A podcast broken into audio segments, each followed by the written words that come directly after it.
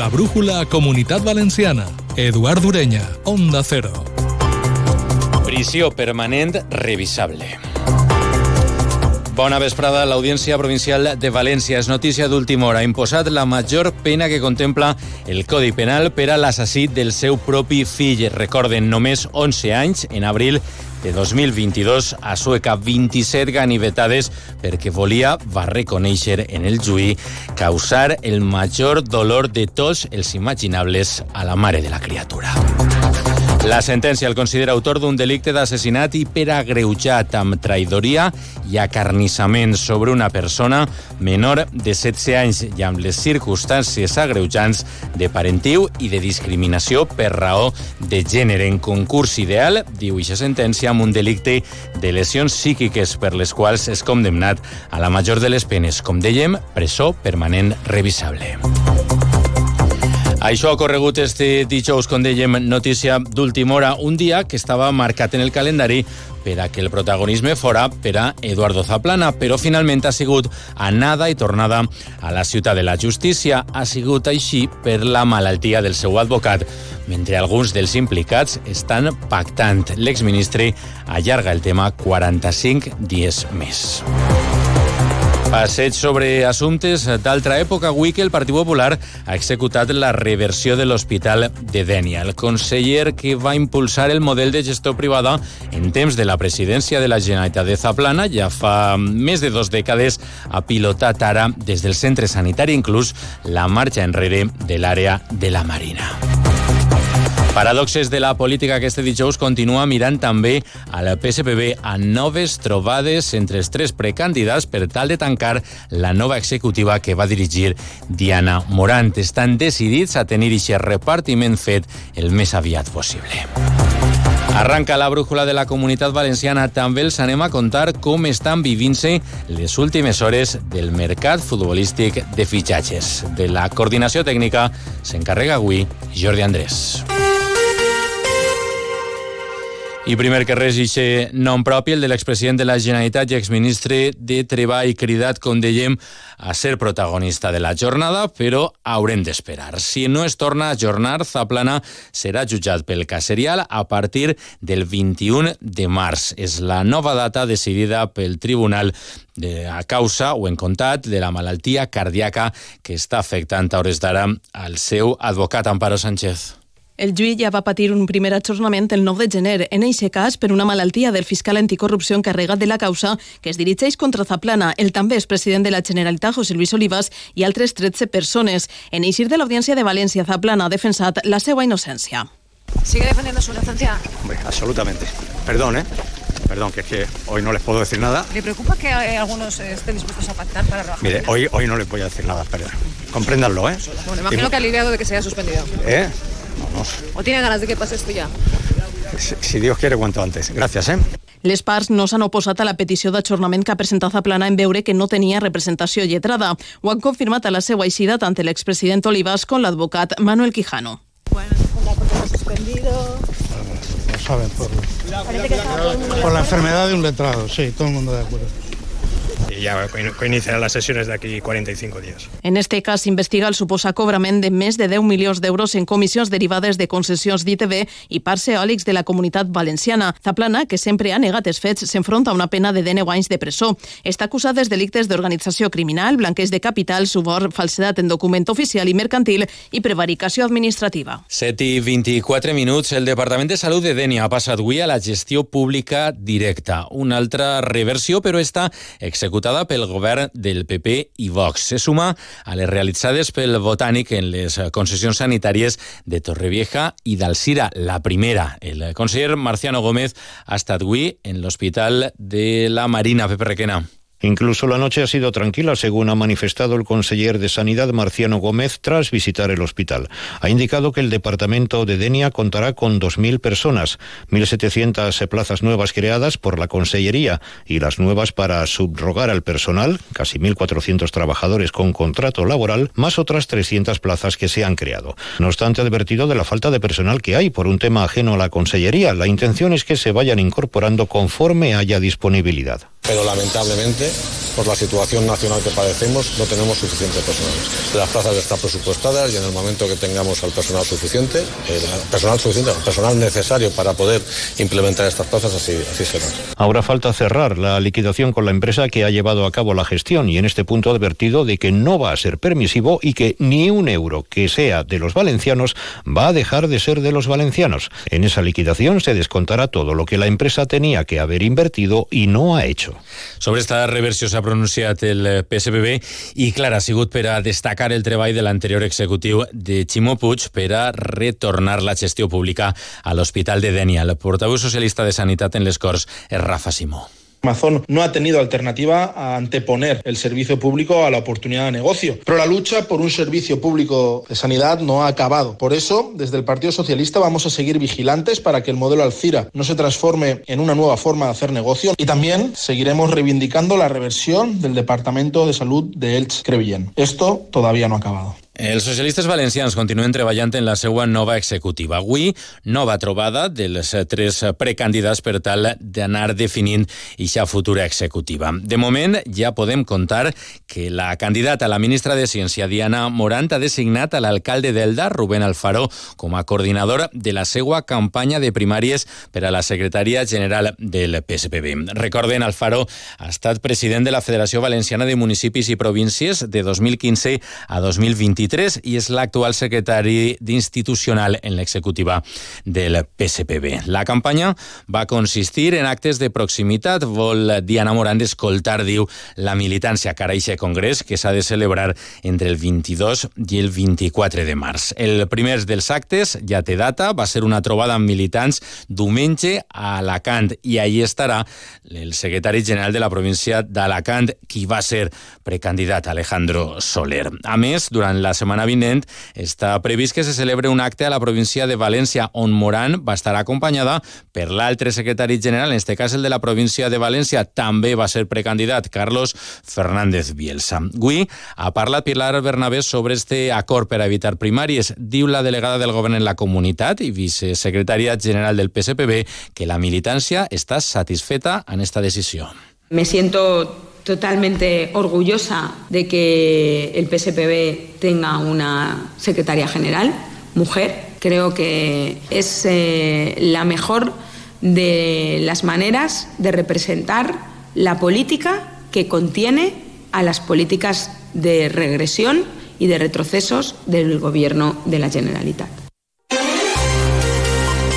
Algunes xifres que ens esta jornada. Les del Banc de Sabadell, que va tancar 2023 amb un benefici de 1.332 milions d'euros. És un resultat que suposa el millor de la història de l'entitat i un 55% més que en 2022, impulsat sobretot per factors com ara la pujada de tipus. El banc, amb seu a Alacant, mai havia superat fins ara en un exercici la barrera dels 1.000 milions d'euros.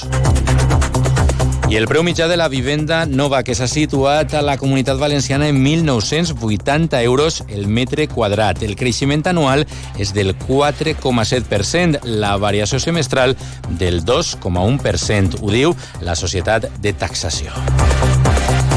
Altres números del dia. El PIB de la comunitat va augmentar un 0,6% en l'últim trimestre de l'any passat en comparació amb altres tres mesos anteriors. És el mateix creixement que el que s'ha registrat en el conjunt d'Espanya.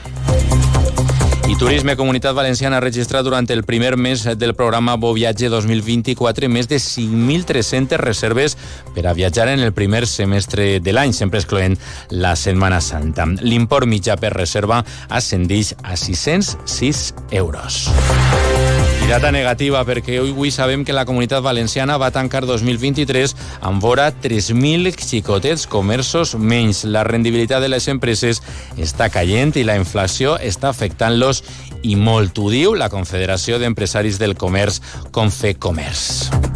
I continuem molt pendents del que passa a França de la decisió dels seus llauradors. L'Associació de Llauradors Valencians Independents els han demanat que cesse la seva mobilització a les carreteres, que continuen pressionant, però que se'n vagin al Ministeri d'Agricultura Gal. Castelló, Juanjo Tobar. Víctor Viciedo, el seu president, demana també acció conjunta dels agricultors valencians per a reclamar al Ministeri d'Agricultura espanyol més fermesa davant, diu, les imposicions mediambientals d'Europa. Viciedo, deslligat, demanava als francesos cremar el ministeri. No seáis estúpidos, no seáis idiotas, que no os engañen. Lo que tenéis que hacer es quemar a ese Ministerio de Agricultura Verde que tenéis en Francia. També la delegada del govern en la comunitat valenciana, Pilar Bernabé, confia que el Ministeri d'Agricultura defensa a Brussel·les els interessos del camp valencià i garantisca circular per Europa. Sabien també que una investigació iniciada a València ha permès desarticular una organització criminal dedicada a suplantar la identitat de persones que es presentaven als exàmens per a l'obtenció de la nacionalitat espanyola. Hi ha 11 detinguts d'origen nigerià i guineà. Set d'ells han estat arrestats a València. La resta a Madrid, les Illes Balears i Múrcia. Cobraven entre 400 i 800 euros per a presentar-se a les proves en lloc dels verdaders aspirants. Aprofitaven la seva semblança física amb ells. I ens quedem també amb una denúncia que fa el sindicat ACAIP. Denuncia que la presó d'Albocàsser compta amb tan sols dos metges de 10 que han d'haver en aquest centre penitenciari. Conta'ns, Castelló, Albert Domínguez. Els funcionaris asseguren estar pagant les frustracions dels interns, que han de rebre en alguns casos tractament supervisat per un mèdic. Això manifesta el portaveu d'UGT que prefereix no donar el seu nom per por a represàlies. Los funcionarios acaban pagando la frustración de los internos con un aumento de amenazas, insultos, coacciones y agresiones verbales y físicas. Entonces queremos denunciar desde acá y UGT la falta de previsión que tiene la Administración de adopción de las medidas adecuadas. Segons esta font, la presó en la seva obertura disposava de 12 facultatius mèdics. El sindicat manifesta, per tant, que els professionals actuals són insuficients. Sabien també que una asseguradora sanitària sigut condemnada a indemnitzar amb més d'un milió d'euros als pares d'una xiqueta que a les 42 hores de vida i mentre estava ingressada en neonatologia d'un centre privat va desenvolupar una infecció d'origen hospitalària nosocomial que li va produir greus lesions neurològiques. Ixa sentència, que ja es ferma, és de l'Audiència de València i considera que va haver una deficient prestació sanitària perquè la xiqueta va néixer bé i existeix la constància diu la sentència que aquesta infecció s'ha haver de produir en les maniobres de canalització i d'intubació. I avui també tenim balanç de trànsit. El que fa la DGT ens diu que el mes de gener de 2024 ha finalitzat amb 82 sinistres mortals en les carreteres espanyoles. Set d'ells a la comunitat valenciana. És la mateixa xifra que ja es va produir el mes de gener de l'any anterior.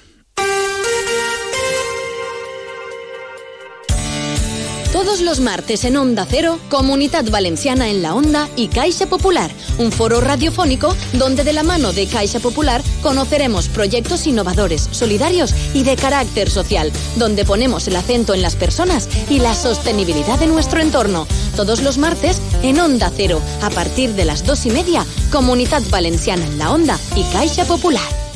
Ven a Canet de Berenguer y disfruta de sus playas de fina arena, de su extensa programación de actividades acuáticas y deportivas durante todo el año, de su puerto deportivo, de sus festivales musicales, de su gastronomía de calidad a orillas del mar Mediterráneo, lugar donde podrás saborear los mejores arroces y productos de alta calidad. Canet de Berenguer es tu destino.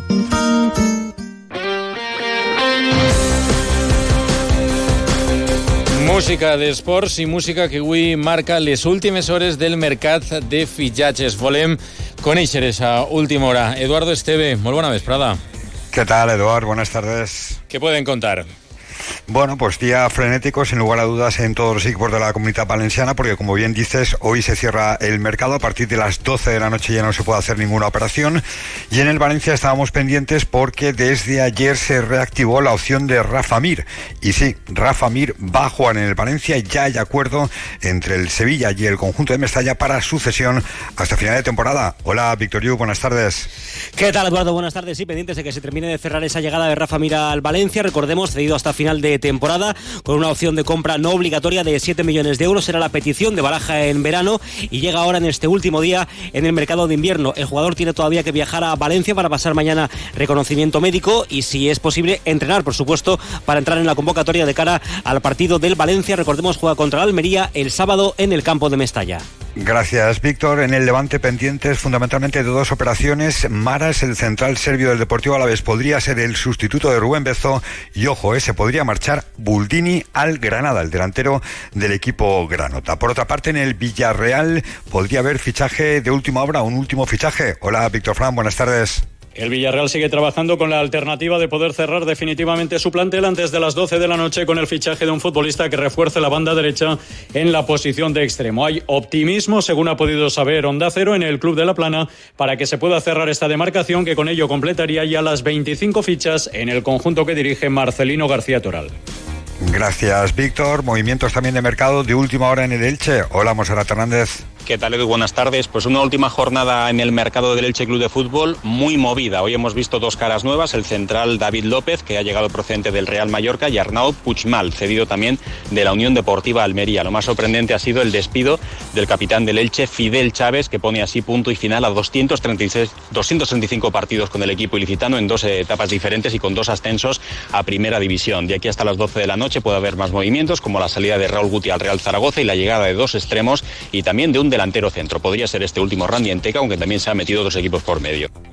Gracias, Monserrate. Y concluimos este repaso en la provincia de Alicante. También movimientos de mercado en el Hércules. Hola, David Esteve. Hola, buenas tardes. Si no pasa nada extraño, el Hércules va a cerrar este mercado invernal con dos fichajes más que está cocinando y que espera que vean la luz en las próximas horas, como es Alberto Retuerta, lateral izquierdo que llegará procedente del Deportivo de La Coruña y también gusta e interesa y se está negociando en estos instantes con Gonzalo Miranda, mediocentro del Racing Cartagena, Mar Menor. Gracias, David. Bueno, pues esto es lo que hay, Edu. Si hay cualquier novedad, evidentemente lo contaremos en el Radio Estadio, en Onda Cero y también a través de nuestra página web. Per descomptat, estarem molt atents. Gràcies, Edu. Una vesprada. Un abrazo, adeu. L'oratge que podem contar que divendres va predominar el cel poc nuvolós o ras que les temperatures veurem o com les d'este dijous o si de cas van a baixar lleugerament. Ens diuen en Emet que probablement no s'arribarà els uh, números d'avui. I és que en algunes poblacions s'ha superat este dijous els 20 graus a Turís, a Xelva, al Seneta dels Maestrat i a Montanejos. Demà, com dèiem, estaran ahí fregant els 20 graus, però no està previst que els superen. Pel que fa al vent, va bufar demà de fluix a moderat variable. Continua la brújula amb Rafa La Torre. Passen molt bona nit. Fins demà.